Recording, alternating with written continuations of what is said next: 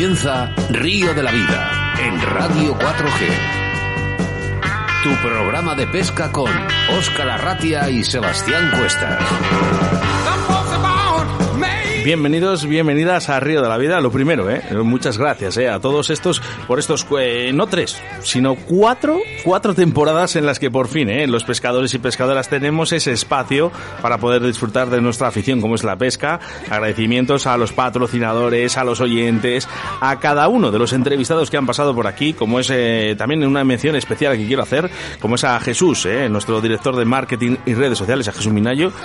Y bueno, pues eh, ahora sí que no hay tiempo que perder también, eh, ojo, a Radio 4G por ser el sello de identidad confiando en la pesca deportiva y además eso, eh, no hay tiempo que perder porque eh, todo va muy rápido hoy Sebastián Cuestas, eh, así que primer programa de la cuarta temporada de Río de la Vida, programa 101, eh, con un día con nombre y apellidos, 9 de septiembre del año 2021. Mi nombre, ya sabes, Óscar Ratia, pero cómo no, podía ser de otra manera, presentar al capitán de a bordo, mi compañero y amigo Sebastián Cuestas. Buenas tardes, Sebas. Tan rápido, tan rápido como que nos están pisando los talones porque estaban encantados. Bueno, tenía unas ganas horribles de que empezásemos. Buenas tardes a todos, bienvenidos a un programa más de Río de la Vida, pero no uno cualquiera. Es el comienzo de la cuarta temporada, un sueño que el 3 de enero de 2019, como bien hemos hablado antes, Oscar, comenzó de las manos de Radio 4G esta ilusión en Valladolid. Los nervios, ganas, sobre todo ilusión, es lo que en estos momentos corre por mis venas, por tus venas, que ya nos vemos esos brillitos en los ojos que tenemos unas ganas horribles de empezar este programa. Acomodaros en vuestros sillones para escuchar el programa 101. Seguimos sumando y gracias a vosotros esta familia cada día es más grande. Pido a todos los oyentes que cierren los ojos, sitúen su escenario favorito y su modalidad favorita porque da comienzo Río de la Vida.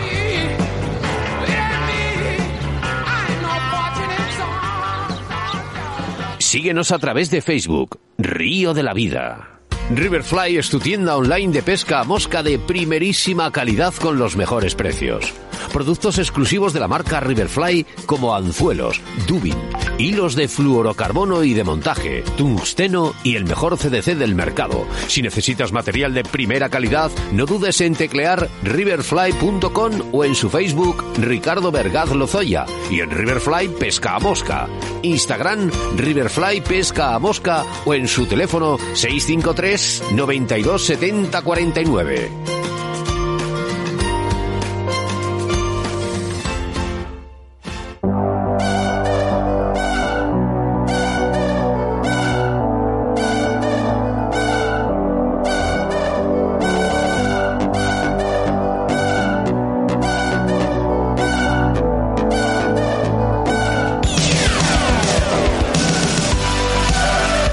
Comenzamos nuestro programa 101.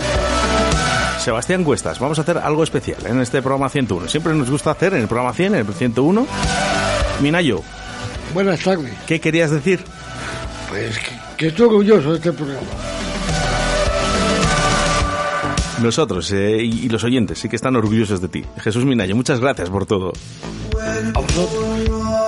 Bueno, comenzamos ¿eh? con embalses y caudales. Es que Sebastián Cuestas en esta ocasión nos hablará, nos hablará del río Esgueva. Y es que hoy ya tocaba hablar además de nuestros ríos más cercanos, aquí en la provincia de Valladolid.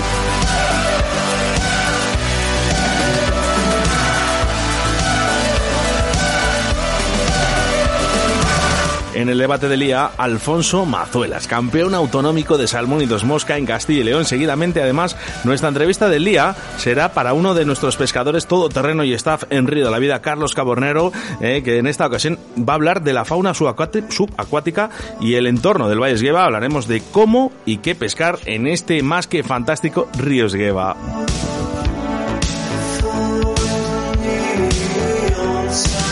Y como no, hacemos mención especial a nuestro patrocinador que en el día de hoy no podía ser otro que Riverfly. Pues sí, porque como siempre decimos en todos los programas, nuestro querido Río de la Vida no sería posible sin nuestros patrocinadores. Hoy hablamos de Riverfly, porque esta tienda online podrás encontrar material para la pesca mosca de primerísima calidad y a precios súper asequibles. Tienen productos exclusivos de su marca Riverfly que solo y únicamente podrás encontrar en su página web, como anzuelos, dubin, hilos de fluorocarbono, de montaje, plumas, tungsteno, vamos que cualquier tipo de material para nuestros salmónidos. Además de de ser distribuidor de Maxia Roots, Sage, Reddington, Río, Simperfly y Mawillin. ¿Cómo suena esto de bien, Oscar? eh? Vaya, no, no, vaya. no le falta de nada. Impresionante. Además, también les puedes localizar a través de su Facebook, Ricardo Vergaz Lozoya y Riverfly Pesca Mosca. Su Instagram, Riverfly Pesca Mosca. Correo electrónico, info riverfly.gmail.com o su teléfono de contacto que es el 653-927049. Te repito, 653-927049.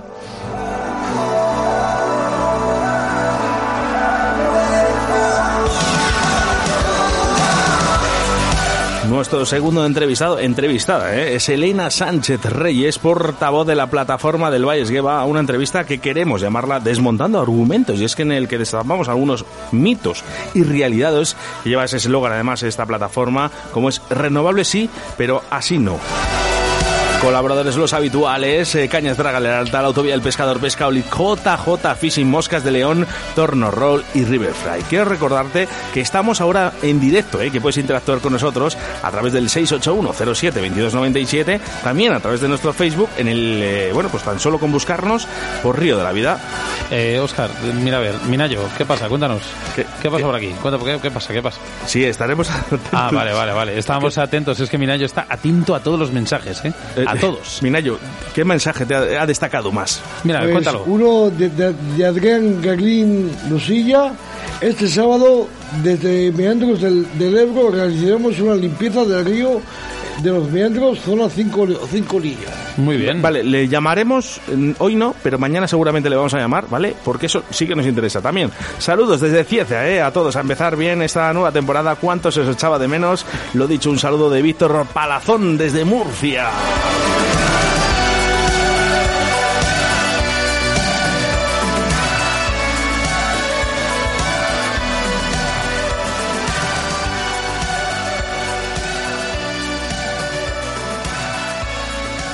En Río de la Vida, con Óscar Arratia y Sebastián Cuestas. En Río de la Vida, la información de caudales y embalses con Sebastián Cuestas.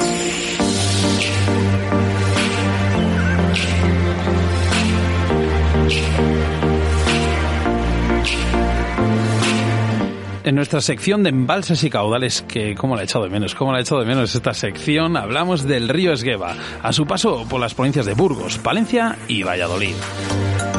El río Esgueva también es nombrado como la Esgueva. Sirva de dato que es el único río en España que lleva el nombre femenino.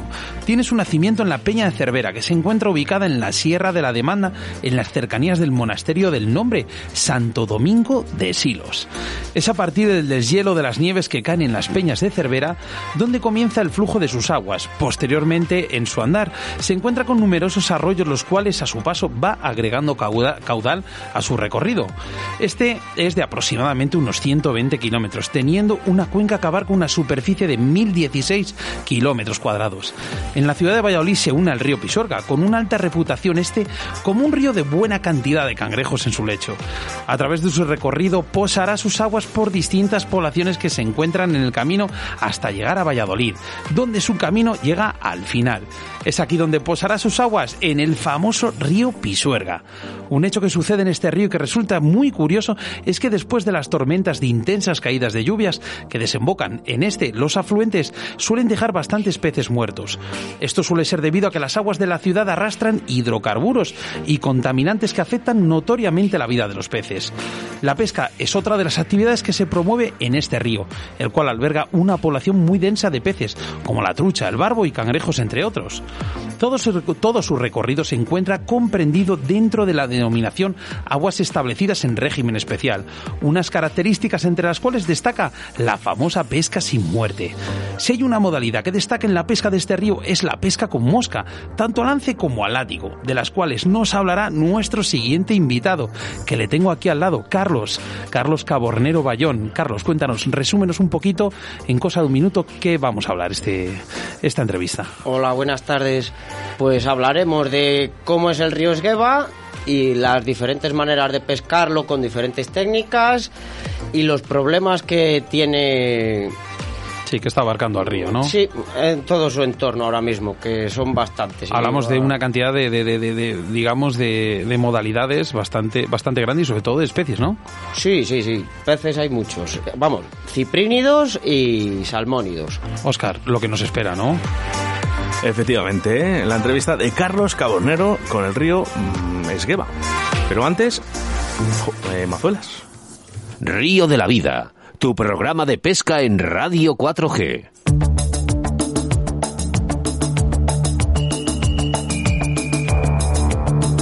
Él es el campeón de Castilla y León de Salmón y Dos Mosca, Alfonso Mazuelas Mata. Buenos, buenas tardes, Alfonso. Alfonso. Buenas tardes, Oscar. ¿Cómo estás? Oye, enhorabuena, lo primero. Muchas gracias, muchas gracias. que al final te lo llevas todo. Te he dicho, digo, hace ya un par de años te dije, te voy a cortar las piernas, Mazuelas. me, acuerdo, me acuerdo de esa conversación contigo. Y te acuerdas y te dije, digo, ¿qué pasa? No, bueno, al final, Mazuelas, siempre estás ahí ganando. Algo tiene que haber. Bueno, cuando nos toca remar hay que remar, está claro, es como a todos, hay que aprovechar, cuando viene de cara lo tienes que aprovechar y disfrutar porque no sabes hasta cuándo te va, te va a durar esto. Es lo que tiene la pesca, ya sabemos todos que es el deporte por excelencia más injusto que hay, entre comillas, o sea que si la pesca te da esa oportunidad tienes que aprovecharla. Eh, Tú bien lo sabes. No sé si llamarte Antonio o Alfonso, porque es que te llamo Antonio. Me supongo que habrá sido, habrá sido un desliz, pero bueno. Es que, ¿sabes lo que.? Mira, te voy a contar la verdad. Como yo le llamo Mazinger, eh, me, he equivocado. ¿Cómo te llamo yo? Eh, Alfonso, ¿cómo te llamo Siempre, siempre. ¿Qué pasa, Mazinger? pues ya está. Oye, Alfonso, nos hemos encontrado, digo nos hemos porque yo, por suerte o por desgracia, estaba ahí. Por suerte, por vuestra compañía y por desgracia, un poquito, pues bueno, la combinación y que ya sabemos que los ríos muchas veces no, no van hacia la dirección que uno quiere. Eh, te has encontrado con, con tu río, con el río que te ha visto nacer, con, digamos, con esas aguas que te han visto progresar en tu, en tu carrera como pescador. Cuéntanos un poquito cómo, cómo has visto este campeonato desde principio a fin. Bueno, pues yo he visto un campeonato del estilo de los que se suele, de los que se suelen hacer aquí en, en Burgos, en mi tierra, pero sí que es cierto que quizás la fecha no sea la más acorde. Han salido un número elevado de truchas, han salido 800 truchas casi, 796 en total, pero sí que es verdad que para mí, para mi gusto y para mi forma de entender el río, pues hay otras otras fechas en las que el río se comporta mejor, se ve más actividad de los peces y ha sido muy duro para todos, eh, psicológicamente sobre todo, para mí el primero, porque bueno, es, es, es lo que hablamos, es un río que o te puede dar todo o no te da nada y hay que pelearlo desde el minuto uno hasta el último segundo. Y si te das por vencido, pues, pues se convierte en esto. Se te hace muy cuesta arriba, las mangas se hacen pesadas y lo único que deseas es que acabe el campeonato lo antes posible para marchar a casa.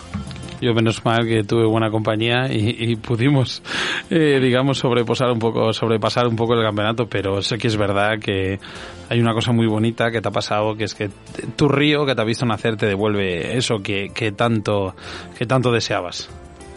Sí, sí, sí, sí, eso es lo, lo, que más me gusta de todo, es eso, que, bueno, he podido, he podido coronarme, como quien dice aquí en Castilla y León, en, en mi río y por fin, pues bueno, pues eh, una vez más se demuestra que el que es conocedor del río, pues parte con un poquito más de ventaja que el resto de competidores. Lo mismo que cuando vamos a competir a Palencia, al río Carrión, pues la gente de Palencia lo conoce mejor que nosotros, o que vamos a hablar de, León, Santa María del Carrizo, donde hay auténticos profesionales y expertos que pescan en esas aguas. Y bueno, pues, pues siempre tienes un plus, también tienes una presión añadida, porque todo el mundo me metía mucha presión, pero bueno, eh, al final, mira, en, mi caso ha salido y toca disfrutarlo. Vemos que, que, el río, en este caso, ha dado, sabíamos dónde, dónde la gente podría tropezar y dónde la gente podía, digamos, eh, hacer algo. Y efectivamente, se, han cumplido los pronósticos. Aquellos tramos que sabían donde la gente iba a darse el, el piñazo se lo ha dado. Sí, sí, sí, sí, es como, como todos los tramos, eh, yo recuerdo, por ejemplo, en el río Carrión, a mí me pasó en Velilla, en un tramo cortito, que a priori era muy bueno, y allí me dio un batacazo, hizo un cero, y luego al final, no sé si salieron dos truchas de medida dentro del campeonato. Aquí sucede lo mismo, hay tramos muy de pelear, muy de batallar, yo, por ejemplo, tuve el tramo 12, el domingo por la mañana, lo pesqué detrás de David Luna, el hombre pues eh, hizo una y una, y yo sabía dónde iba, sabía que iba un tramo muy delicado, muy, muy delicado. Y bueno, pues por suerte eh, para mí pude hacer tres de medida y creo que fueron cuatro test y me mantuvo ahí de lleno la pelea. Pero cierto es que hay tramos muy buenos otros tramos un poco regulares y hay concretamente dos o tres tramos que tienes que bajar al barro para, para poder sacarlo adelante. Había tramos, bien has dicho que eran muy buenos, pero no se sabe por qué en ciertas mangas, en ciertos horarios, de golpe se volvían complicados. El 1, el 2 y el 3 de arriba y veas de Juarros solían dar mucha pesca, pero no se sabe por qué. Eh, había ciertas horas en las cuales costaba a Dios de ayuda sacar una de medida. Sí, eh, bueno, eh, yo solo achaco a, la época en la que se realiza el, el campeonato. Eh, por ejemplo, si hubiésemos venido en una época como puede ser mayo, quizás a primera hora no hubiesen sido tan agradecidos esos tramos como fueron. En el caso cogieron siete truchas y diez de, fuera de medida, diez test, creo recordar. Pues hubiese sido algo más normal, ¿no? Hubiesen sacado dos, tres, cuatro truchas y luego la hora buena, pues lógicamente hubiese sido la hora de la mosca, la hora de, postura, de cebada, que hubiese sido las 3 de la tarde. Entonces hubiesen sido más regulares los tramos, pero yo lo achaco a las temperaturas altas, un río que baja muy poco caudal en, los meses de, verano, como habéis podido ver, y bueno, pues la trucha se refugia y no sale hasta que, hasta que está ya confiada. Es un río que te gusta. Te, bien, hemos dicho antes, te ha visto nacer y, y, te sientes cómodo en él, pero seamos realistas. ¿No crees que necesitaba una limpieza ese río, eh, tanto ya no exterior, sino interior? Eh, hay momentos en los cuales estás continuamente saltando palos, eh, hay zonas muy sucias en las cuales puede romper el vadeador. Eh, te lo digo sanamente, Alfonso. Sí, sí, sí, sí te, contesto a ello. Eh, claro que el río, el río me encanta porque es el río de mi niñez, está claro. Pero también es cierto, y, eso es una obviedad, el que lo quiera ver. Escucha, no, me, no, me malinterpretes. No digo que no se haga un autonómico, te digo que debería estar más limpio. Exacto, exacto, no, te iba a contestar, no te malinterpreto y se vas a ti mucho menos, desde luego. La obviedad que te quería decir es que es eso que es cierto, que está un poco dejado, no sé si por parte de la administración, no sé si por los ayuntamientos colindantes, no sé a quién a quién pertenece esa situación. Desde luego, los competidores de Burgos hemos trasladado esa queja porque se ha venido a más en los últimos años. Yo desde pequeñajo recuerdo el río, pues imagínate, un chaval de 10 años estaba solo ahí, con mis botillas cortas, ¿vale? No llevaba bota alta, pero no tenía tanto obstáculo o tanta dificultad en determinados tramos. Y al final ya no es solo el pescar, es que puede haber un problema con una avenida de agua en invierno y, y desbordarse el río, todo lo que, lo que ello lleva. Sí que es verdad eso, lo que tú me estás comentando, eh, estoy de acuerdo totalmente. Eh, otra, otro punto negativo y no quiero insistir más. Eh, el escenario de la ciudad, a todos es un escenario que todo el mundo le conoce, tiene truchas muy grandes, cuando las truchas quieren dar la cara, dan la cara, pero sí que es verdad que hay tramos en los cuales eh, no se podría equiparar a la hora de si, digamos, si lo hacíamos parcialmente, sí que entrarían dentro de un autonómico, pero, pero por ejemplo no se pueden equiparar con otros, o sea, digamos, estás muy a desmano de otros, de otros tramos. Sí, sí, sí, sí, está claro, está claro. Es que los peces, peces son y, se quedan, no entienden de tramos. Ellos eh, escogen la postura que les gusta y, ahí se quedan. Pero bueno, eh, para mí el, mayor problema que le veo al escenario de la ciudad, pues no sé, no voy a decir que sea un problema organizativo. Para mí el problema es, pues bueno, que no dejamos de estar en una capital de provincia en el que hay un tránsito pues grande de personas a la orilla del río y bueno, pues todos sabemos que en los meses de verano eso se acentúa y van con el perro, echan al perro al agua. conocí, varios. Bueno, te voy a decir una cosa, ¿eh? que te tiren el perro, pero que no te tiren la bolsa de basura. Escucha, conocí varios perros el domingo con varios nombres diferentes y, y, muchas, eh, digamos, eh, muchachas que andaban ahí con el bañador y, y bueno, pues no les vas a decir que se vayan del río, la verdad, pero vamos, que andaban. Pues eso, bueno, ¿qué te voy a contar a ti? Que enhorabuena. Yo no sé si eso tema organizativo se podría se podría mirar, hablar con el ayuntamiento o algo y las fechas señaladas pues tener un poco de control o, hacer algo similar. Pero vamos, desde luego yo sigo diciendo lo mismo. Si se busca otra época que no sea en los meses de verano, que toda la gente está veraneando y demás, pues lo, lo, corriges mucho en gran medida. Nosotros metemos los provinciales o bien en el mes de mayo o bien en octubre. Y en octubre, pues bueno, pues te puede venir un perro en un tramo en un momento dado, pero seguro que no es la afluencia que pudiste ver tú el, el domingo por, por, la ciudad, vamos. Lo que, lo que sí que es verdad, Mazuelas, es que al final has quedado campeón, otra vez. Sí, sí, sí, bueno, eh, hay que, ha venido así y hay que aprovecharlo. Y, y siempre estás ahí. ¿eh? Y aunque no puedas comerte un chuletón después de unos calamares, ¿eh? que eso lo sabemos aquí Sebastián Cuesta y Ricardo. Me debes un lechazo. Ricardo, eh, que, que él puede ganar cualquier campeonato, ¿eh? porque ahí he visto está que siempre está de los primeros, pero él después de unos calamares y después de unas tapitas, él el chuletón ya no ya no puede. Yo si me dejáis hacer un pequeño inciso, Sí. ahora hablando de comida, sí que me gustaría tratar el tema. Yo sé que la gente ha marchado de aquí, de este campeonato, un poco a disgusto, porque realmente la comida que los deportistas hemos podido disfrutar estos días, pues eh, bien lo sabes tú, Sebas, que estabas Madre allí, mía. pues creo que no está a la altura ni de los deportistas, ni de la federación, ni, ni del evento. Entonces, nada, pues particularmente a vosotros que, que os tengo aprecio y cariño, os puedo invitar a comer un día lechazo en Burgos y de paso pescamos. Pero la verdad es que con el resto de gente, pues mm, yo como anfitrión me sentía un poco, Eh, pues un poco dolido. Voy a meter un poco el dedo en la llaga. Eh, es vergonzoso, es una vergüenza, no debería volver a pasar que la federación, en este caso de Castilla y León, te dé una triste bolsa sin una sirvilleta, un puñetero sándwich, ¿vale? De jamón, york y queso, y luego un bocadillo de, de chorizo, que es chorizo ese cortado en lonchas, que viene directamente del paquete del Mercadona, que vienen cuatro lonchas de, de, de, de, de- de mierda, hablando. Sí, ¿Vale? sí, Eso sí, es una vergüenza. ¿vale? Y si me está escuchando el señorito, pues mira, eh, hasta ahí queda. Eh, Yo- mira, tenemos, sí. eh, quiero hacer mención, a mí me gusta hacer mención a, a nuestros oyentes también, Mazuelas, y, y aquí, por ejemplo, voy a suprimir el nombre por si acaso, eh, dice, la verdad que esto también pasó el año pasado en el Órbigo, pescamos muchos tramos con bañistas y la verdad que habría que intentar hacer algo para remediarlo. Bueno, pues son cositas que, eh, bueno, cositas no, cosas que a los, a los deportistas le- realmente le fastidian bastante. Diego, eh, Pero- lo de los bañistas de, del Órbigo es un, nada, es un simple trámite con lo que hubo en Burgos. Lo único, eh, eh, Alfonso y, y tanto Sebastián, ¿sabéis lo que pasa, chicos? Que el próximo año mm, estarán los competidores otra vez allí. Sí, sí, sí, sí, tenlo claro, que eh, el competidor va allá donde le mandan. Y vamos, yo te repito, yo he estado pescando en, León, en el Patacal, y me han bajado allí tíos con ruedas de tractor flotando, y bueno, pues es, es lo que me ha tocado en ese tramo, pero sí que es cierto, yo no reconozco que es cierto, que cuando tú luchas por pasar un corte social, un corte provincial en tu provincia, que ya en las provincias hay bastante nivel y cuesta meterse ahí, y ya cuando llegas a un selectivo de España, con toda ilusión del mundo, lo has preparado de cabo a rabo, te has invertido un, dinero en caso de estar jugando fuera de tu casa, te toca desplazarte, eh, hospedajes, eh, manutención, todo. Entonces llegas allí y ves aquello y la verdad es que psicológicamente se te cae un poco el alma a los pies. Pues me reitero, Alfonso, que al final si en un campeonato de España no van 150, si fueran 10 o 15, eh, se pondría se pondrían medidas.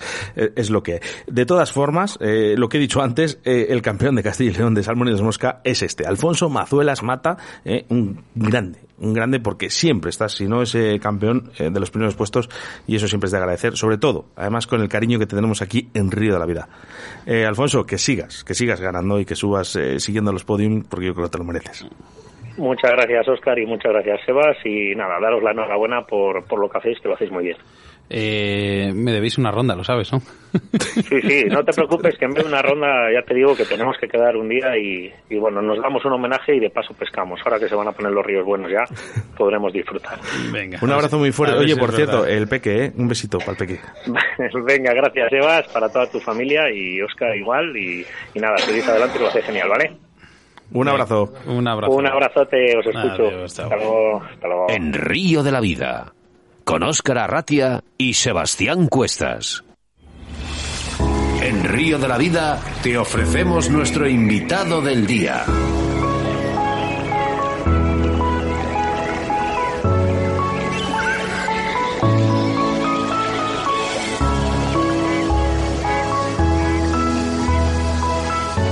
Me hace especial ilusión por varias razones, ¿no? Eh, una de ellas es de que está uno de los grandes aquí en Río de la Vida, uno de los pescadores de nuestro staff, como es Carlos Cabonero. Por, buenas tardes. Buenas tardes. Y lo segundo, porque vamos a hablar del río que está justamente debajo de mi casa. Donde, hemos, donde vivimos. donde realmente vivimos, ¿no? Y crecemos, ¿no? Y Sebastián Cuesta, yo creo que ya hará año, ¿no? Después de ya bastantes programas, ¿no? No solo 101 que hemos hecho a través de Radio 4G, sino que yo creo que ya era hora de hablar un poquito de lo nuestro también. Pues sí, la verdad que nos, nos fijamos, nos enfocamos un poquito a, a la pesca y en los lugares un poco que nos rodean aquí, tanto en Castilla y León como en España. Pero sí que es verdad, Carlos, que teníamos muchísimas ganas de, de hablar contigo de, de- de, digamos, de esta tierra y estos ríos que nos rodean. Que sobre todo el río Esgueva es, es para ti el río que te ha visto eh, nacer. A donde empecé a pescar a todo tipo de modalidades, donde aprendí a pescar básicamente. En el, en el Esgueva, de muy diferentes maneras. El Esgueva, ¿ese, ese es el río donde realmente empezaste? Claro, lo tengo a 150 metros de casa también. ¿Qué, qué- qué- qué tramos? ¿Qué tramos ibas? Porque me imagino que irías con Pili y con tu padre. Claro, íbamos desde el ambulatorio de Pilarica hasta la bombilla, sobre todo en la zona de la bombilla. Bueno, para la gente que no, no sepa lo que es esto, eh, es realmente los puestos y zonas de Valladolid capital. En Sí. los cuales, ¿qué podemos encontrar, Carlos? Pues ahora, desgraciadamente, muchísimos alburnos. Pero aparte de alburnos, hay bermejas, hay barbucón, hay barbos, hay cachos, hay bogas, truchas, alguna carpita, colmillejas. Carp- ¿Carpa Fíjate. tenemos en Esgueva? Algunas, muy poquitas, pero sí que había carpas de colores. Yo me acuerdo de haber sacado bastantes. ¿Alguna koi pequeñita? Sí. Ahí que la gente se le haya escapado. Carpitas rojas que se Sí. cuelan por... Escuchar, escuchar bien lo que ha dicho Carlos Cabornero Bayón. Truchas. ¿Vale? Truchas en el recorrido de Valladolid, cosa que, bueno, por desgracia cada día hay menos por debido a las sequías y estos cortes de agua que ha habido, pero sí que es verdad que, que es, es sí. complicado, complicado Fíjate ver- que le iba a decir a, truchas en la al- ciudad. a Alfonso Mazuelas, digo, eh, sois parte privilegiada, ¿no? De que en Burgos, ¿no? Burgos, Burgos ciudad tengan truchas, pero es que en Valladolid también las hay. Sí, sí, sí que las hay. Hombre, ahora desgraciadamente no hay muchas por eso. Entre algún vertido que ha habido y algunos problemas que ha tenido el río y algún furtivillo que hay por ahí de vez en cuando, pero se siguen manteniendo y hay peces de buena talla. Muy, muy complicado pescarles, pero están ahí. ¿Qué, qué, qué especie te gusta pescar más en el río Esgueva? Pues la trucha, principalmente, claro. Ahora la trucha. Antes me gustaban más los barbitos y las bogas. Aunque me lo he pasado genial, pescando barbos y bogas con la caña de mosca, que es donde aprendí también. Si hablamos ahí. cronológicamente, desde que eras más pequeño, ¿cómo situarías esas especies? O sea, desde que más pequeño eras eh, a la hora de pescar en Esgueva. Los barbucones. Empecé con barbucones, con un corcho, una cañita pequeñina y, y un gusano. ¿Dónde, estarán, ¿dónde estarán los corchos ahora, Carlitos? Los tengo guardados todavía. ¿En serio? sí, sí, sí. Yo yo creo que no, no, no, ni tu padre, ¿no? Les, les usa, ya. No, a eso, bueno, lo dejamos de usar hace muchos años, pero los tengo guardados de recuerdo, igual que unos portalíneas de corcho con alfileres donde enganchábamos, hacíamos como una lazada y enganchábamos ahí la línea con la veleta, el anzuelo, todo ahí, que ahora ha cambiado mucho. Yo, te- yo, yo- tengo una duda, Carlos. Eh, ¿de ¿Todo su cauce eh, pescas en el Esgueva? Sí, sí, sí, desde la desembocadura, incluso debajo, la misma desembocadura no se puede, está vedado unos metros, pero por debajo, a donde entra en el Pisuerga, hasta, mm, creo que he subido hasta por encima de Babón, de Esgueva, que está en Burgos. Es Burgos, claro, muy decir, arriba. es- sí. ya es Burgos. Y, y si hubiese algún tramo que te guste más en especial. Me gusta mucho la zona de Amusquillo, que es muy cómoda, muy limpia. Has dicho cómoda y se le han abierto los ojos como platos aquí a, a nuestro amigo Jesús, eh, que está por aquí. Dicen, eh, en el Esgueva dice, daba gusto pescar bermejas, pero ahora ya no se puede disfrutar en la minitalla. Ya, por, por el Alburno, que llegó a Alburno. Y hace, pues lo mismo, 10 años. Me acuerdo que era Nochebuena, que íbamos a comer a un restaurante de al lado y nos asomamos mi padre y yo y vimos ojos brillando en el río. Y esa misma tarde fuimos y sacamos 10 o 12 luciopercas. Pequeñitas, ¿En el Esgueva? sí, en, en la bombilla. eh, ¿Hace, hace cuánto? Eh, unos 10 años tranquilamente. hace 10 años Lucio Perca en el Esgueva. Ya ves tú que, eh, Sebastián, si lo decimos hace dos años nos quedaríamos sorprendidos. Hace 10, Bueno, pues eh, lo, Pero- que sí que, lo que sí que vemos es que has hablado del alburno, pero sí que es verdad que, que- que hay una parte en la cual el alburno no pasa, no llega a pasar. ¿Por qué? Por, Por su seque, porque se seca esa parte, por tema de, de presas, ¿por qué es? Porque yo sé que, por ejemplo, pasando en Renedo, mismamente, de Renedo para arriba, no encontramos alburno. Eh, De Renedo sí que hay bastante alburno. De donde no les encuentras tantos es de la presa de... Villanueva de los Infantes. No, mucho más abajo. De Villarmentero. De Villarmentero para abajo, que esa presilla es un poquito más alta que las demás. Ya, en esa zona de ahí para arriba no he visto tanto. Por la zona de Renedo, como vayas con la mosca, no haces vida. Eh, quiero hacer referencia a los mensajes. Luego leeremos algunos eh, y sobre todo si son notas de voz a través del 681-07-2297, luego eh, le- les pinchamos. Pero eh, nos dice por aquí, eh, ¿a qué llamáis eh, barbucones? Nos dice Luis Alberto Gómez Cepo. A los gobios o, o cabezotas también los llaman. Son unos ciprínidos pequeñitos, marrones, con bigotes, que por desgracia cada vez también hay menos. Te, igual que te iba a decir, porque yo en el Duero les pescaba bastante, además, pero cada vez me cuesta eh, verlos, incluso. O sea, no, no, no, realmente yo no los llego a pescar ya. Hay que subir a cauces altos de los ríos para ver algunos. Este año me ha hecho ilusión verles en dos ríos grupos grandones de, de barbucones. De barbucones. Es importante, ¿eh? Estas especies. Has hablado de una zona muy limpia para pescar, a Musquillo, la gente que se quede con ese nombre, pero también hay otras zonas que están mucho más ocultas y se pesca igual de bien la trucha y demás. Me supongo que son zonas un poco más eh, complicadas de, de decir, o sea, sobre todo porque es ya de por sí es un río que está muy, muy, Muy masificado, muy masificado de pescadores, pero sí que es verdad que tiene un poder de recuperación brutal porque cada año sufre Sufre muchísimo. ¿Por qué sufre? Sufre por, yo creo que extraen demasiado agua, no directamente, pero quizá de los pozos que hay alrededor del mismo río. Y ha habido tramos de, no sé si fueron 14 kilómetros secos completamente. Eh, Bueno, tenemos que recordar eh, esa denuncia que se hizo desde Río de la Vida, donde es, eh, eh, Cuestas, eh, retrógeno, eh, Pedro, hicimos esa denuncia donde realmente además estuvimos vigilando exactamente todos esos caudales donde se quedan 0,3, 0,2 en algunas ocasiones y sobre todo a partir de las 2, 3 de la mañana, eh, y lo decimos aquí en Río de la Vida, no ha vuelto a ocurrir, gracias a Dios.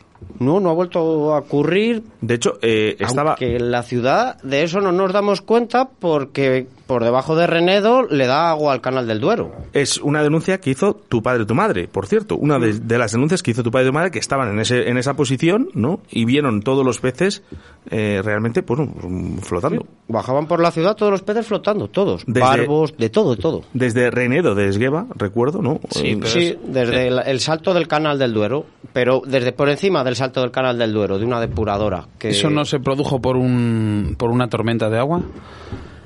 Si no me equivoco. Una Eso- tormenta de agua que hizo que rebosasen las aguas. Yo creo que, la verdad... ca- que cayó demasiado torrencial y se come el oxígeno.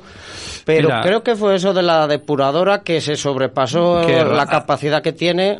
Los datos dicen que es muy probable que, que, que arrastren hi- hidrocarburos de, de tema de depuradoras, de tema de, de, pues en este caso de ganaos, de, de, pues bueno, donde, donde se limpien efectivamente herbicidas, como dice aquí Jesús.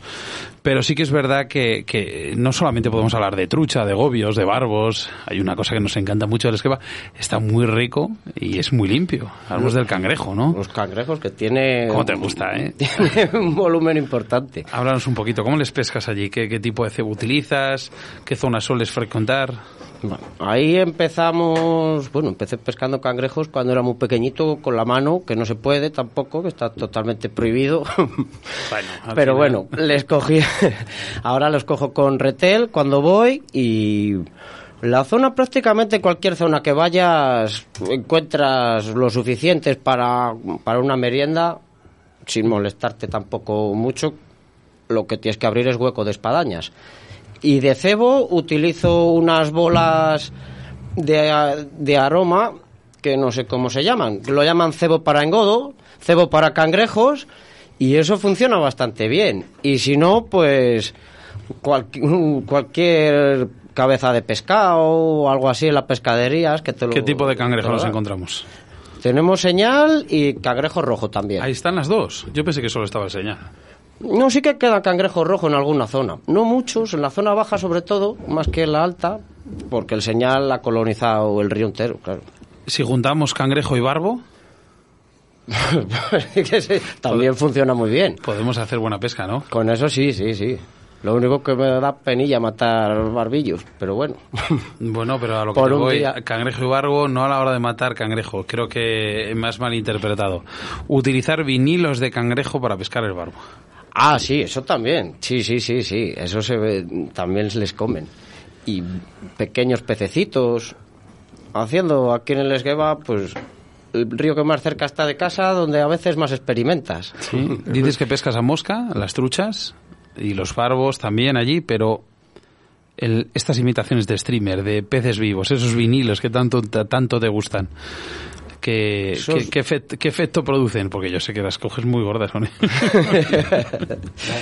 A mí, a mí me gusta cazar peces grandes. Bueno, cazar. De ir a ser muy selectivo. Ser selectivo con las capturas, muy selectivo. Y con las grandes es a veces la única manera que tienes de poderla meter en la sacadora. Una trucha grandona en este río. Que puedes meter línea fuerte porque está cerrado y es muy estrecho, pero en zonas muy profundo, con mucha cobertura. Y como no metas línea, esos peces te hacen correr para arriba o para abajo y, te toca nadar. Y suelen llevarse la línea. Pero con esto sí que se sí que las, las llegas a meter a la sacadora. Pequeños cangrejitos y peces. Yo es que le he visto pescar en el esgueva y de verdad que se mueve mejor que los peces. el tío. La verdad que se lo conoce, yo, poca gente habrá, que en, Valladolid o, en Castellón que se conozca el río Esgueva como Carlitos, de verdad. Uh, ese es donde el que me ha visto... Más por el río y sus alrededores, porque se va de setas alrededor. Sí, sí. No, también hay que aprovechar el viaje. Vamos a hablar del Valle Esgueva. Hoy, hoy, hoy es un programa muy especial para el Valle Esgueva. Eh, eh, ¿También recolectas setas eh, en el Valle Esgueva? ¿Te gusta? Sí que es una zona que salen bastantes. De cardo, algún coprino. Sí que salen, sí. Mira, vamos a contar anécdotas, eh, porque además vamos a hablar de pesca, que es lo, es lo importante, ¿no? Pero eh, a mí me sorprende, Carlitos, porque a mí me diste una vez, fuimos un día eh, al, al río Esgueva, con un vinilo muy pequeñito, donde las truchas se lanzaban a él como locos. Ah, claro, no lo habían visto nunca, quizá eso, este señuelo ni ese sistema. Y es súper divertido, súper divertido, con vinilitos pequeñines, no tienen, sin plomar ni nada, de nada, de nada. Y las truchas se pegan por ello. Lo que pasa que tenemos un hándicap, ¿no? Porque el río Esgueva mm, tiene cosas muy buenas, que tiene truchas o, bueno, pues barbos y otras especies muy buenas y grandes, grandes peces, pero tenemos ese problema que también tienen muchos refugios para no poder sacarlas o sacar los peces. Claro, que eso es lo que le salva un poco al río también. Aunque tienes acceso con cañas de Q, por ejemplo, una caña larga del Q, tienes acceso a prácticamente a todo el cauce. Lo que quizá no pueda sacar al pez que pilles, como no tengas una sacadora lo suficientemente larga. Sí, mira, decía Óscar el tema del refugio en el río Esgueva. Esto es un denominador común de que todos los años se producen, por no decir prácticamente todos, catástrofes en el río Esgueva. Bien sabes tú que se seca, se seca, o sea, se seca, se seca por tramos de 8, 10, 12 kilómetros entero. Y sin embargo, vuelve a subir el agua, los peces vuelven a aparecer, no se sabe por qué. O sea, es, tiene una capacidad regenerativa el río que es que si realmente... Mucha calidad de agua. Aparte de calidad, aparte de calidad, yo creo que es una capacidad regenerativa brutal, brutal. Pero yo, por eso, por la calidad del agua, yo creo que es principalmente. Comida, tiene muchísima comida. Claro, y sobreviven en las algas, en los algueros que quedan ahí medio secos en el barro, ahí consiguen sobrevivir, aunque esté un poco seco, si no dures mucho tiempo, entran como en letargo los peces y es la única manera que tienen de respirar, estar dentro de un alga. Cuando hace un par de años eh, el río Esgueva se quedó seco, eh, nos preguntaba, ¿no? La gente, eh, pero vamos a ver, y si sigue habiendo truchas después, ¿no? Eh, realmente, ¿qué se escondían? ¿En los pequeños pozos, todas? Mm, No, metidos en las raíces de las espadañas y, y en las algas que quedan que quedarán ahí atrancadas pues mazacotes gordos de algas y dentro quedan los peces. Vamos a hacer referencia. Porque las eh, pozas se quedan sin oxígeno también. A través del 681-07-2297, por favor, decirnos el nombre y, si es posible, una nota de voz muchísimo mejor. Eh, dice, qué bueno, eh, Alfonso y Carlos, por favor, preguntad a Carlos la medida de los vinilos para pescar las truchas y si puede recomendar alguno en concreto. Muchas gracias. Pues sí, la medida de los señuelos para trucha depende la época también del año, desde un centímetro y medio o dos hasta yo las he llegado a sacar con señuelos de 18 centímetros. No en el esgueva, pero he llegado a sacar truchas con señuelos de 18 centímetros. A principio de temporada. muy, gr- muy gordas. muy Claro, gordas. sí, sí, sí. Pero lo principal para las truchas de, de 3 centímetros a, a 8 sería lo ideal. Hablamos de la modalidad de, de mosca, ¿vale? Modalidad de también con, con vinilos, señuelos articulados, pero a ti te gusta mucho la pesca al lance, con boya, bulldog, de toda la vida. El Esgueva es un río perfecto para ello. Sí, sí, sí. A mí me gusta mucho, aunque ando ahí perfeccionándola todavía un poco, la única que no se me da del todo bien. ¿Y la cucharilla? Pero la cucharilla puede ser un río muy divertido y muy técnico para cucharilla. A mí me han dicho que hacer cucharilla es muy fino. Hay que, es muy complicado de pescar. Tienes que sacarlas muy rápido. y son peces fuertes, se sueltan mucho al ser cucharillas sin muerte. ¿Qué tipo de ¿Qué es cucharillas usas? Sí, porque, porque nos lo van a preguntar en breve, Carlos. Olivas con el cuerpo de gusano del 2, del 3. Y cuando el río baja un poquito más bajo, una zona de algueras, una pala redonda del 1 o del 2. Y en dorado, en plata, según el día que tengamos de, de luz. Bueno, dime, una, una modalidad, eh, un pez, eh, y, y algo que te haría a ti feliz pescar en el río Esgueva. ¿Qué es lo que más te gusta? Pues son barbos y las truchas. Aunque me haría muchísima ilusión volver a ver una lamprejuela o, o colmilleja. Uy, Que he visto muy poquitas, muy poquitas. Y es de los pocos ríos donde las he visto. Tenemos que llamar a nuestro amigo Raúl López Ayala para que venga aquí a investigar eh, dónde, dónde se podrían encontrar. ¿eh? La- yo me las he encontrado en la ciudad, desde la ciudad hasta la parte alta. Pero muy poquitas, muy poquitas. Y hace años que no vuelvo a ver ninguna. Y técnica, pues lance y posiblemente a principio de temporada señuelos y un poco más adelante después mosca. Porque muchas veces con la de seca no puedes lanzar y la de lance en cambio puedes meter la bolita muy bien por, por el cauce que pueda estar algo cerrado de espadaña. Y Mira, tengo, tengo aquí a un, a un amigo, un gran amigo tuyo, Mario de Diego Algas, eh, además Ah. entrevistado aquí en Río de la Vida, un saludo para él. Eh, ¿Qué fechas eh, puede pescar la gente para en el río Esgueva? Pues cuando más se pesca es a principio de temporada. Pero trae, suele traer un caudal bastante alto, donde se hace muy difícil o imposible en algunas zonas el poder pescar. Que a mí es cuando más me gusta también. Pero yo diría mayo, en mayo sería la mejor época, antes de que, cuando están empezando a hacerse fuertes las espadañas, antes de que se tupa todo. Bueno, pues entonces ha quedado todo muy claro. La verdad que nos encanta escucharte porque eh, has vivido, vives y, y te relacionas con tu río y tu entorno que se llama el río Esgueva. Oscar, yo creo que no estaría mal grabar un día aquí a Carlos, a Carlitos en el Esgueva y hacer un pequeño documental con él y poder poder demostrar a la gente esa capacidad reproductora y esas cantidad, esa cantidad de peces que tiene nuestro querido río Esgueva. Lo que sí que se pide, ante todo, es eh, cuando se visualizan este tipo de cosas, por favor, respeto, ¿no? Respeto al río, ¿no? Que, que al final el río Esgueva ha sido uno de los ríos maltratados, ¿no? Muchas veces por ciertas cosas, pero lo que sí que es verdad es que no ha sido tan maltratado como por los pescadores, entonces no lo vamos a hacer ahora. Eso es. Que gracias a Dios se cuida bastante los vayan- pescadores. Vayan ustedes y disfruten ¿eh? de- del río Esgueva, si quieren, que, que es un río para realmente para disfrutar, Eso es. pero no, no hagan daño. Y unos pantanos tiene alrededor muy bonitos también. Que No estaría mal, no estaría mal la construcción de un pequeño embalse, un pequeño pantano para este río. Que ya, pero son, son, me dice, mira, me dice Carlos por debajo que hay dos. Pero estos dos no dan suficiente abastecimiento para el río. No, de- directamente no sueltan agua al río. Claro, por eso te digo. Entonces no estaría mal, pero bueno. Ya es- Estaría no- genial. no- nos estamos desviando un poquillo. Una cosita. Eh, En el Oscar, cau- En el cauce del río, no como encinas o el de que realmente no están en el cauce del río, sino que Claro. suben al agua con bombas, proceden de, de otras aguas, por ejemplo del río Eras, en Encinas, y luego nos sueltan al río. Lo que ese río necesita es verdaderamente un embalse en cabecera que embalse las mismas aguas y que esté bien regulado para que tenga un caudal óptimo en toda la temporada. Sí, Es mi opinión, vamos, es, eh, yo Una creo opinión que sería, perfecta. Creo que sería lo ideal para ese río, lo que sería pero complicado. que, que el embalse esté en el propio cauce del río, no que sean embalses anexos que, de pequeños que manantiales se que usan para regar y bueno, pues el aporte al río al final es más, le restan, le restan porque realmente lo suben con bombas, se lo quitan al río cuando el río lleva un candal bueno en, en las épocas buenas, eh, pero luego no sueltan al río. Entonces, realmente esos embalses no, no hacen un beneficio al río.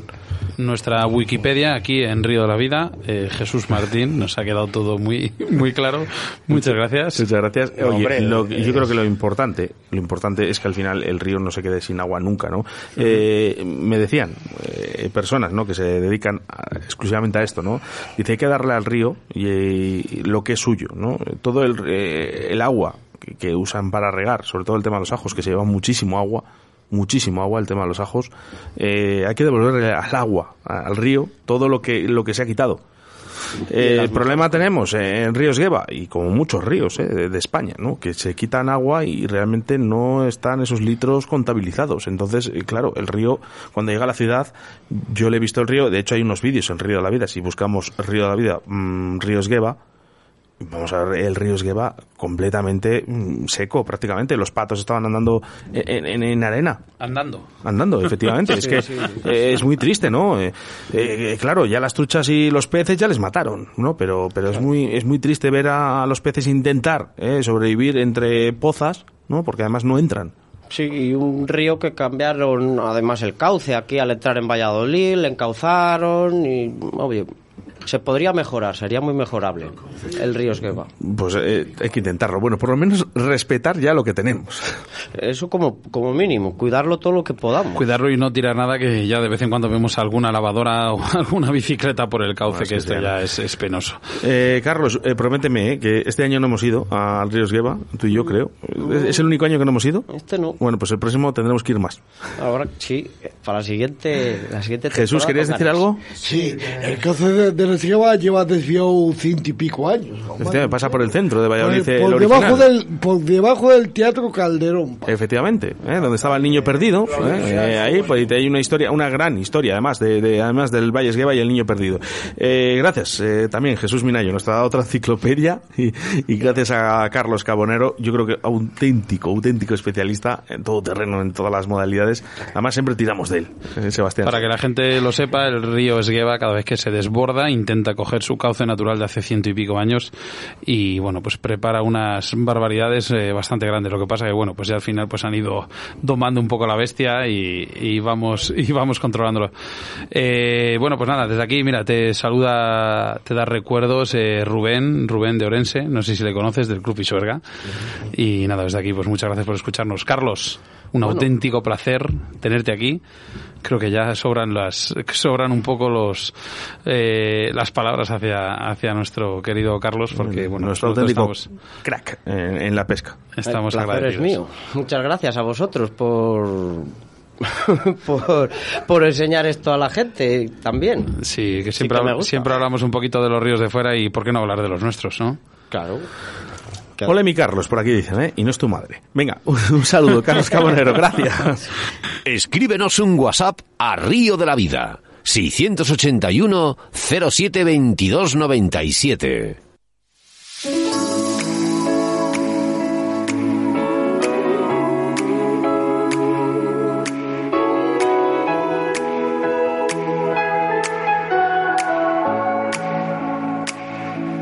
Now might be 681072297, mensajes en WhatsApp, si es posible, eh, notas de voz, muchísimo mejor, ¿vale? Para que sepan, sepamos quién sois y a través de nuestro iVoox, plataformas, correos electrónicos que también envían mensajes, Sebastián Cuestas, así que venga, deprisa y corriendo, Pues todo mira, lo que se pueda. Estas vacaciones nos han escrito un montón de gente, así que vamos a dar un poquito de prioridad a esos mensajes que de nuestros queridos oyentes que han dejado ahí en el, en el Facebook. Eh, David Martínez decía, felicidades, eh, por fin una radio en condiciones. Si necesitáis algo, os puedo ayudar aquí ando. Adrián Serrano Aguerri, ¿qué tal compis? Lo del Open de Mosca de Carrizo, ¿cómo va? Muchas gracias y a seguir así máquinas. Con iniciativas como las vuestras, la radio da gusto. Pues mira, eh, es, he leído este mensaje concretamente para deciros que, bueno, está todo lleno, ¿vale? Eh, lo tenemos hasta arriba, pero bueno, en cuanto vayan quedando plazas libres, en caso de, Sebastián, os vamos avisando. Una cosa, eh, ¿cuánto tiempo tardó en, en cerrarse? Dos horas. En En dos, dos horas se completaron se todas las plazas. completaron las 20 Mil plazas. gracias a todos. José Luis Moreno, o Perdona, me parece una gran idea poder juntar de esa manera a la familia de Río de la Vida. Por cierto, sigue el programa, po- eh, sigue el programa porque no lo encuentro. Un saludo y mil gracias. Pues sí que sigue. Lo que, lo que pasa es que estábamos de vacaciones, eh, José. Y mira, por aquí Carlos Martínez, qué ganas tengo de que llegue el primer programa de la temporada. Ya no sé qué hacer. En mis viajes de pesca tengo los programas requete escuchados. Sois muy grandes. Y un mensaje que me hace mucha gracia, dice por aquí Sonia, un oyente, Sonia Álvarez, dice, mirar a ver si empezáis ya con los programas que tengo a mi marido muy estresado. Así que así no se puede vivir. Ha habido, ha habido más de un mensaje en el que hemos podido visualizar ¿no? que han escuchado Río de la Vida desde el primer programa hasta el último. Y bueno, pues oye, para nosotros todo un orgullo. ¿eh? Vamos con mensajes a través del 681-07-2297 en el día de hoy. Eh, bueno, desde Cieza, ¿eh? siempre nos escuchan en Murcia. Qué buena tarde de radio. Rubén además nos envía la foto, ¿eh? escuchando Radio 4G. Eh, Juan Antonio Villullas ¿eh? también está con nosotros. Dice por aquí, ole mi Carlitos. ¿eh? Y luego también un mensaje de voz. eh, ¿Quién será? ¿Quién será? Bueno, vamos a ver, porque yo creo que lo conocemos todos. Muy buenas tardes, chicos. Aquí, Manolo. escuchando el programa y con la buena suerte de estar con la caña en la mano. Y nada, y Carlos, que ya sabes que, que me debes una pescar lucios por ahí. Y ya sabes, cuando quieras aquí en Andalucía, en Linares, tienes tu casa para venir a pescar blases. Y nada, y darle un saludo a Oscar, a Seba y a Minayo. Y darle un saludo a mi suegra que está también aquí conmigo pescando. Hombre, un saludo para tu suegro también, ¿eh? Un nuevo oyente de Río de la Vida. Venga, vamos con Ángela a través de iVoox porque dice muy bien, chicos, a seguir así, gran proyecto. Egoitz, eh, diciendo, nos felicita por el programa 100. Eh, también Mario Tomás desde Chile, donde nos dice excelente programa. O Carlos, que ha escuchado todos los programas de Río de la Vida y no se dice, eh, dice, sana envidia de la gestión de los gerentes de Castilla y León, haciendo mención a la pesca sin muerte. Seguir así, chicos. Mira, por aquí nos decía Pablo Casado, qué alegría veros de vuelta, chicos. Una semana más y llamo al 112. Adiós. Bueno, quiero que que me llega un, un mensaje, por cierto, entre semana, ¿vale? Que yo creo que eh, estaría muy bien, ¿eh? Leerle. Eh, voy a buscarle, Sebastián, porque ha llegado entre semana, ¿vale? Y es un problema, sí, sí, es un problema que tenemos, ¿vale? Vamos a ver, vamos a buscarle, que he dicho que le he prometido que creo vamos que- a intentarlo. que dice, sé vale, dice, se han cargado el río Deva, el río Deva, ¿eh? Guipuzcoano, dos vertidos, el 5 de agosto, entre Escoriasa y Ardechavaleta. Eh, cientos de truchas gigantes flotando por el todo el río. Eh, el insulto no lo puedo decir, ¿vale? Dice, pero si me les echo la cara, pues no me extraña. Vamos a intentar solucionarlo.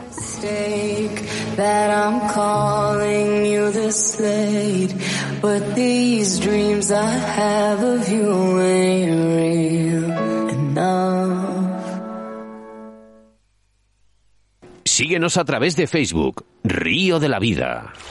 Tus denuncias y quejas a través de Río de la Vida.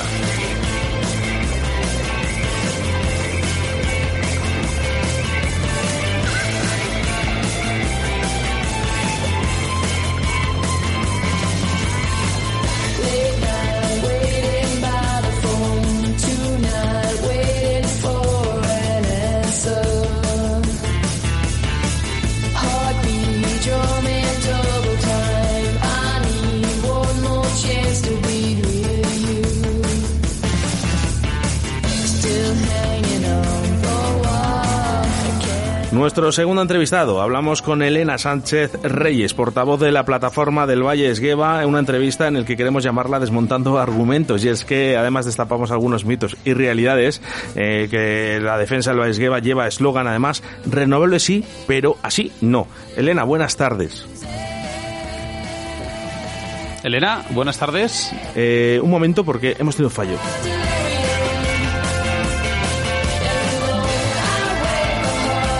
Elena, buenas tardes. Hola, buenas tardes. No sé si estábamos, eh, nos estabas escuchando todos nosotros, por lo menos. Sí, sí, sí, yo sí que os estaba escuchando. Vale, pues muchas gracias. Buenas tardes, Elena, ¿qué tal? Bien, ¿Qué bien. tal? ¿Has estado, ¿Has estado escuchando el programa? Sí, sí, he estado escuchando una parte porque porque bueno, pues seguimos aquí haciendo gestiones en defensa del Vallequeo y la verdad es que tenemos la, Normal. agenda apretadita. Bueno, pues como todos habéis oído bien y habéis escuchado, estábamos hablando de una plataforma en defensa al Valle Esgueva. ¿Esto cómo surge, Elena? Cuéntanos un poco. Mira, eh, Defensa del Valle Esgueva es una plataforma vecinal que, bueno, pues como dice el título, pues está en, en defensa del valle y es, eh, bueno, pues eh, en, frente a, a la implantación masiva de proyectos solares a lo largo de, de todo el valle. Eh, esto surge, bueno, pues cuando unos vecinos se enteran de que en el entorno de Renedo se va a implantar una planta solar pegada a las casas. Entonces, bueno, pues hay unas vecinas que se dedican a recoger firmas y, bueno, llegan a recoger 800 firmas. Y, bueno, pues nos pone en contacto, pues, a varios, en este caso vecinas, la verdad, eh, y vemos que bueno pues que el proyecto no o sea el problema no afecta solo a Renedo sino que hay multitud de, de proyectos en todo el entorno del valle pues aprovechando la proximidad de una subestación que está en Valladolid que llaman Renedo 220 y que bueno pues que viene una avalancha eh, sobre todo el valle, pues desde Renedo hasta San Martín de Valveni, hasta Sí. donde ahora hemos llegado.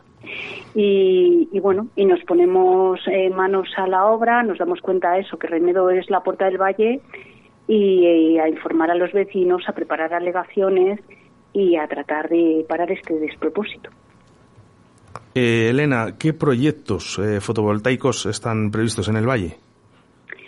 Pues mira, eh, hasta ahora, de los que tenemos conocimiento, y te digo hasta ahora, pues porque yo entre ayer y hoy me he enterado de otros dos. Pero es que, pero, pero Eh. ¿qué pasa esto, Elena? Al final eh, no somos claros ni transparentes en estas cosas. Bueno, pues no es que no seamos claros. Vamos a ver, aquí hay una cuestión que es el objetivo este famoso 2030, ¿no? Mm, para, para el cambio climático mm, se propone, eh, pues eso, ¿no? Que parte de la energía, una buena parte, aumentar la energía que viene de fuentes renovables y como no hay una reglamentación, pues hay un movimiento especulativo y están como locos, como si fuera esto el lejano oeste, a coger posiciones.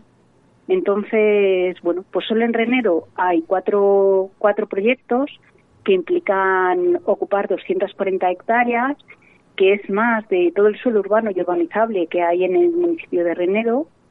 Eh, luego, eh, a continuación de Renedo hay otras 220 hectáreas eh, sobre el páramo, pues desde Castronuevo hasta Villarmentero, con las correspondientes líneas de alta tensión que van a venir por todo el valle, pasando por Renedo hasta conectar en Valladolid con la subestación. Eh, en San Martín de Valveni, en, en la zona de la Fuente del Pocillo, también se, se está mm, se está promoviendo una planta fotovoltaica, esta de 225 hectáreas, ella sola, eh, que pretende ir con una, una línea eléctrica de alta tensión de 220, que son las líneas de transporte de red eléctrica, las grandes, grandes, Sí. por todo el valle pegado al Esgueva, o sea, llega a Renedo y pegadito al cauce del, del Esgueva. Y, y luego, pues, eh, de los últimos proyectos que me comentaban, ya en Valladolid, pues en la zona de Fuente la Mora, todo el entorno de Fuente la Mora, y en la finca Casasola, pegada también a la organización de Casasola, pero ya en el término municipal de Valladolid, pues también se está mirando para hacer otros dos proyectos de 100 hectáreas más o menos cada Vamos, uno. que nos vamos, nos va- cual- se van a poner en 1500, eh, en mil, sí, 1500 sí, fácil, hectáreas. en mil sí, sí, fácil, fácil. Madre mía. Y qué- qué- qué- claro, qué pues todo con proyectos, bueno, pues mm, bueno, unos más pequeños, otros más grandes, pero uno a continuación de otra y acolmatando todo el valle, de más cerca de Valladolid a más lejos de Valladolid. ¿Por qué motivo? Entonces, Pero, pero, pero ¿por qué motivo os oponéis a, a los mismos? Pues mira, nos, o sea, nosotros, vamos, hay que dejar claro que no somos negacionistas del cambio climático. Estamos, vamos, obviamente eh, las energías fósiles se acaban y, no es sostenible, ¿no? Eh, eh, este tipo de energías y bueno, pues el, el, el planeta ya nos está haciendo un aviso. Lo que pasa es que nosotros lo que creemos es que esta transición energética que es necesaria, lo que no puede consistir es en, en, en, en cargarnos el medio ambiente que precisamente es el que se supone que queremos eh, proteger y que no es no es mm, en absoluto razonable hacer grandes polígonos industriales en este caso de sabes de compañías energéticas ya sea con placas solares o con eh, polígonos de pues esto de eólicas eh, en, en todo el entorno rural condenándole a que bueno pues a que la España vaciada cada vez esté más vaciada porque ni siquiera el, el entorno que tenemos y que es lo que digamos mm, nos hace estar más alejados de, de la ciudad pues pues privarnos de él no entonces eh, bueno Mm, eso es lo que planteamos que no que no puede haber un, un o sea que no puede ser una implantación de este tipo de energías con una total plan- eh, falta de planificación atendiendo en su ubicación únicamente a, a cuáles son los intereses de, las empresas, los intereses económicos, sabes que ellos lo que quieren pues es hacerlo lo más cerca posible de la conexión con red eléctrica y en grandes extensiones de terreno para luego transportar esa energía pues a donde se consume, que no es en Castilla y León, desde luego no es en el Valle Esgueva, que solo con una de las plantas que han implantado ya sería suficiente para suministrar energía eh, que- renovable. Es lo que te iba a decir yo, si por lo menos se, que, se quedase esa energía en el Valle Esqueva, pues bueno, sería interesante, No. pero por lo demás es total- Claro, que totalmente es que inviable. Aquí, al final, bueno, pues en España tradicionalmente tenemos un desequilibrio territorial muy grande, ¿no? La, la actividad económica está focalizada en determinadas áreas que, digamos, que absorben eh, todo lo que está a su alrededor. mm, que de ahí deriva, pues también lo de lo del tema este de, de la España vaciada, pues porque en el resto del territorio, pues no hay oportunidades, porque parece que todas las actividades tienen que estar pues eso en Madrid, en Barcelona, en, en los grandes centros, en Bilbao. Y y bueno y entonces este modelo lo que lo que hace es eh, bueno pues centralizar toda la producción de energía en, en el resto de España y luego transportarla a Madrid. Nosotros en, por ejemplo en Alemania quiero decir que no es una cosa que es que sea disparateada se ha optado por un modelo distribuido con unas plantas de generación más pequeñas y vinculadas al consumo al consumo local. O bueno se ha optado mucho por favorecer el autoconsumo no ya todos tenemos las casas ese, ese suelo está ocupado pues poner placas solares en los tejados y que la y que la gente pues aproveche esa energía y haya menos consumo de energía eh, de la red eléctrica Sí que he visto, Elena. Entonces, perdón, perdón, sí, sí, continúa, perdón. continúa. Eh, bueno, eh, al final eh, tenemos un modelo urbanístico que ha optado por, por la ciudad compacta, ¿sabes? Que, bueno, pues todos habréis oído, ¿no? Que ahora ya no puede haber estas urbanizaciones extensivas porque no es sostenible ocupar tanto terreno porque al final el terreno, la vegetación que hay en él, pues también absorbe CO2, vamos, la fotosíntesis que todos hemos estudiado. Sí, y, y resulta que, que, que, bueno, pues eh, ahora ya no lo ocupamos con casas, a- lo- las ciudades tienen que ser más compactas y tal, pero permitimos que se especule con el suelo y que se ocupan grandes superficies con este tipo de instalaciones energéticas. Te quería comentar que, que la plataforma vecinal eh, en defensa del Baisgueva, eh, yo la conozco desde hace muy poquito, ¿no? Pero eh, además fue Sebastián Cuestas en verano, me dijo, Oscar, echa un vistazo a esto, además, eh, lleváis poco tiempo, pero eh, yo lo que sí que he visto es un boom, vamos a llamarlo así, un boom, que la gente al final, eh, yo creo que es, eh, os sentís arropados, ¿eh? Porque hay un montón de, bueno, de que la gente comparte vuestras eh, publicaciones, eh, comenta Mm. y demás. Eh, hay un boom sobre esto, ¿eh? Bueno, al, al principio nos encontramos con un poco de reticencia porque había un poco, mm, a ver, este sentimiento contradictorio de que todos Desinformación, se puede llamar, Elena. Bueno, pues, todos somos, con- vamos a ver, todos somos conscientes de que hay que cambiar el modelo energético, ¿no? Y llevamos muchos años proclamando que si las energías limpias, qué tal.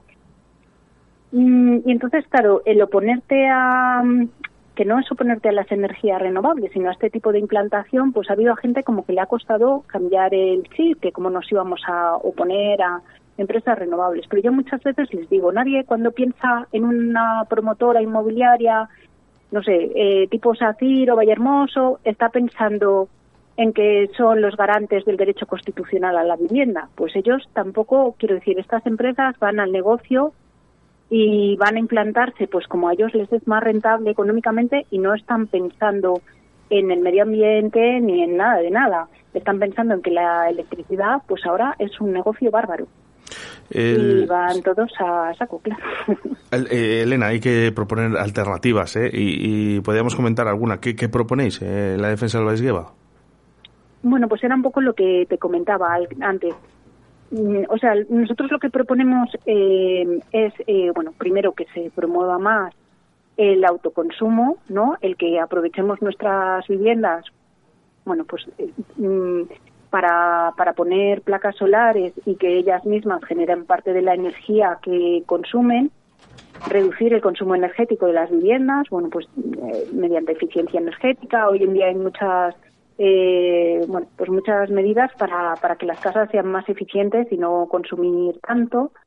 Y luego, eh, desde las administraciones públicas debería haber una, una, una planificación y revisar este modelo, porque al final el transportar la energía desde la cordillera cantábrica o desde el Valle Esgueva hasta Madrid, pues digamos las redes de transporte, estas redes eléctricas de alta tensión tan feas que vemos y que invaden todo el territorio, aparte de feas, es que pierden mucha energía, que son como tuberías que pierden agua. Y todos, ahora que está eh, de moda eh, el precio de la luz, pagamos un 15% de la factura eh, que está destinado a cubrir esas pérdidas energéticas.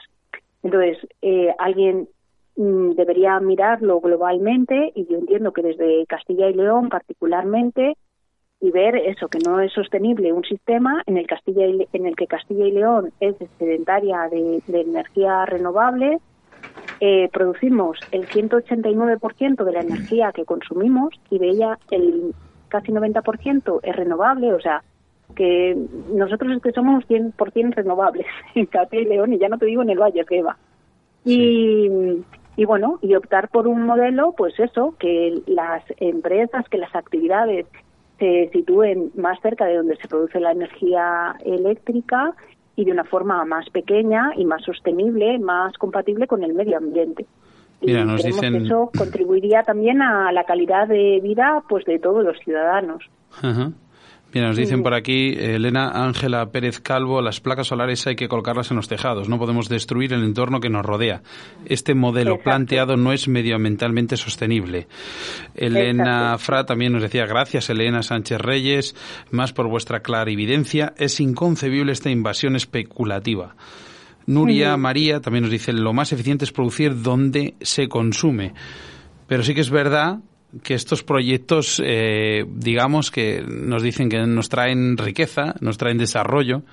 ¿Esto es verdad o no, Bueno, pues Elena? mm, mira, eh, es que se habla mucho, ¿no? De, bueno, pues viene actividad y tal. Estas plantas eh, generan la actividad los estrictos seis meses eh, que se monta la planta, porque, vamos, más o menos lleva a eso, montar una planta de estas características de 100 hectáreas, que traen trabajadores pues de, de otros lugares, o sea, no te creas que es que de repente se pone todo el pueblo a trabajar, no. Traen, eh, pues eso, las plantillas de, de otros sitios y luego durante la, lo que es la explotación no requieren absolutamente, vamos, prácticamente nada de mantenimiento más que una revisión periódica que también hacen empresas pues que, que traen a la gente de, de otros lugares. Y luego, bueno, pues el hipotético desmantelamiento de las plantas, que en teoría ellas hablen- hablan eh, que cuando se acabe la vida útil eso se va a desmantelar y que va a volver a ver eh, el medio rural que teníamos. Pero bueno, yo hago una reflexión, o sea, ¿alguien se cree, o sea, ¿qué, qué, qué pasa? ¿Que dentro de 25 años, de 20 años, ya no vamos a necesitar energía o, o, que van a desmontar esas plantas para ocupar otros territorios que todavía estén vírgenes? Yo, sinceramente, no, no lo creo. Creo que las plantas que se instalen pues se van a quedar ahí de por vida. Estoy un poco contigo, eh, Elena, y además es que fíjate, a través de nuestro WhatsApp en el 681072297 tenemos a Miguel aquí muy enfadado, me imagino que será uno de los vecinos eh, de, de, de Vallesgueva. Eh, lo que sí que me gustaría, Elena, antes de acabar la entrevista, es eh, dónde os pueden encontrar para, para un poco po- para avanzar un poquito también esta entrevista, ¿no? De que sepan lo que está Sí. Pues mira, eh, nosotros, o sea, lo primero eh, que establecimos como que, que era la base es eso, que la gente esté informada y que, bueno, a lo mejor hay alguien que le parece correcto, ¿no? Eh, ocupar mil hectáreas en la zona del Valle Esgueva y, bueno, alicatar el campo, pero que lo haga informado, no, ¿sabes? No que luego nos arrepintamos y yo no imaginaba que esto iba a ser iba a así, ser así. sino que vamos a tratar de que la gente realmente eh, sepa qué es lo que, es y que y que defienda su entorno y la zona donde donde vivimos, que no lo asuma como que es una cosa que que bueno, pues que es así y que no y que no podemos hacer nada. Entonces hemos hecho una página en Facebook que se llama Defensa Vallesgueva y ahí vamos puntualmente informando pues tanto de los proyectos que, que salen eh, como bueno pues las, los diferentes argumentos que vamos viendo en defensa de en, vamos en defensa del valle y para que no se implanten de esta forma semejantes sabes proyectos Sí, Elena, déjame Bueno, hacer un, que inciso. hablabais- Sí, dime, dime. sí Es que te, te tema di- del te digo, te digo más que nada, ¿eh? porque eh, muchas personas empezarán a pensar, uy, ya estamos hablando de defensa, una organización. No, no, esta organización es sin ánimo de lucro. Eh, ustedes entren, visualicen y ven el, el problema, ¿no? Y, Mm. a partir de aquí eh, ya ustedes juzguen. Es, bueno, es sin ánimo de lucro y además no está hecho frente a nadie. Quiero decir, nosotros al revés hemos tenido la mano a todos los alcaldes, a todas las administraciones implicadas, porque esto está planteado en términos positivos de buscar soluciones, ¿sabes? No frente a nadie ni, ni para criticar a nadie, sino para informar a la gente de qué es lo que viene y de que creemos que, que es el momento para pensar si este es el modelo eh, de transición que queremos o, o lo podemos hacer de otra manera. Por aquí dice Elena Fra, dice, es necesario el apoyo de todas las personas que habitamos en el Valle Esgueva y compartimos este hermoso paisaje. Eh, yo voy a incrementar un poquito más a Elena Fra, ¿no? que no hace falta, falta ser del Valle Esgueva, ¿no? porque al final No, este está problema claro. eh, está en el. Valle Esgueva ahora. Pero es que a lo mejor mañana está en Cantabria o está en su pueblo o en su ciudad, aquí nos escuchan gente de todo el mundo, a lo mejor mañana está en su, Mm. en su población. Entonces, eh, yo creo que es, es- está bien, ¿no? Defender, ¿no? Lo que no queremos tampoco eh, en nuestra casa.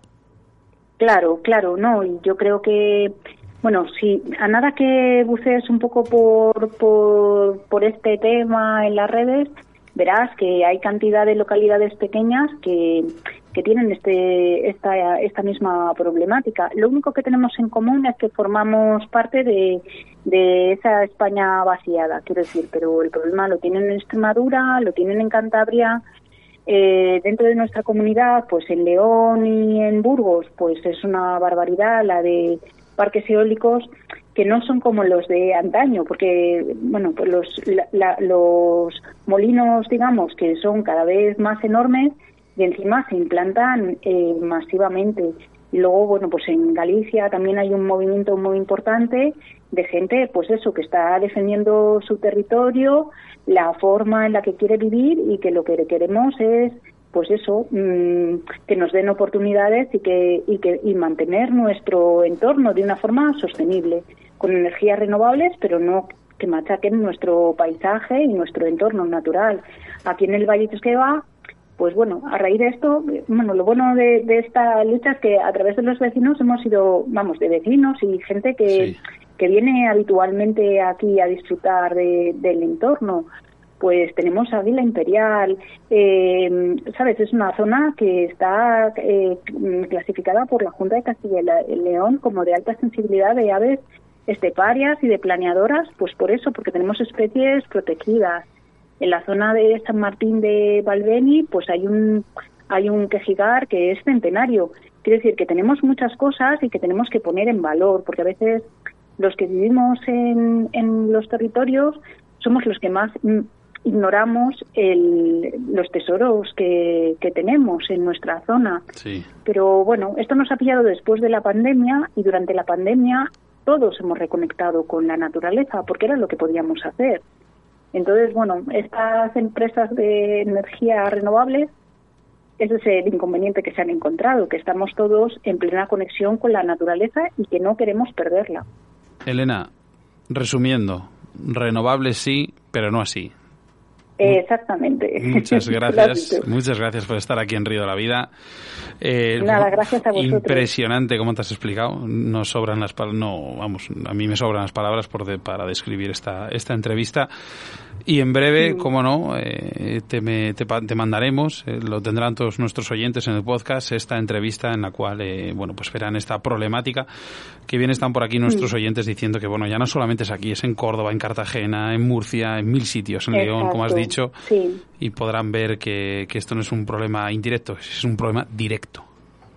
Claro, claro, y tenemos todos que aunarnos y, y bueno, yo creo que es importante eso frente a la a toda esta mm, crispación que sabes que a veces vemos en el mundo de la política, pues esto plantearlo en positivo, que es que esto no es contra nadie, esto es una defensa que queremos hacer de nuestro entorno y queremos eh, eso, poder decidir cómo vivimos y defenderlo y que haya un criterio racional en la implantación de- de las energías renovables y en todo en general. Elena Sánchez Reyes, eh, bueno, eh, esperemos eh, que todo dentro de un tiempo eh, podamos Mm. hablar de esto de, de- de otra manera. Muchísimas gracias bueno, por estar el que la hablemos ya es una buena noticia. Eso es, bueno, pues, y que más medios de comunicación eh, eh, también atiendan Sí. eh, vuestra vuestra voz. Eh, gracias, Elena, muchas gracias. Vale, muchísimas gracias a vosotros por darnos voz. Muchas gracias. Río de la Vida, tu programa de pesca en Radio 4G.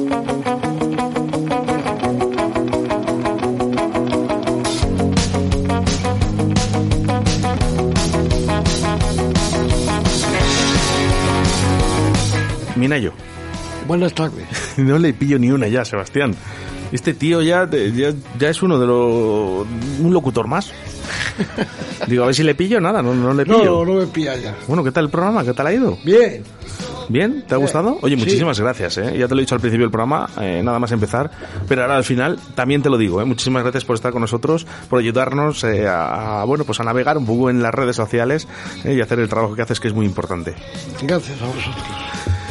Don Jesús eh, Martín, gracias. Ya tendremos ya eh, op- oportunidad de hablar de, de- de más temas contigo. Sí, las setas van a venir dentro de poco, así que seguramente sea tema de ello, ¿no?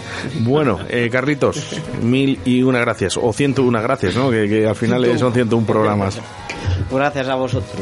Bueno, no da tiempo para más, ¿eh? Programa 101 y es que no podía ser mejor y empezar mejor que con el campeón de salmónidos en Mosca, Alfonso Mazuelas, un grande y conocido por todos. Seguidamente no podría tener mejor entrevista hoy, además, que hablar con el que, bueno, pues en Río de la Vida, eh, con el que tengo, el río ese que tengo debajo de casa, ¿no? Eh, a los pies de mi casa, como es el Valle Esgueva y el río Esgueva, con el grandísimo pescador Carlos Cabornero.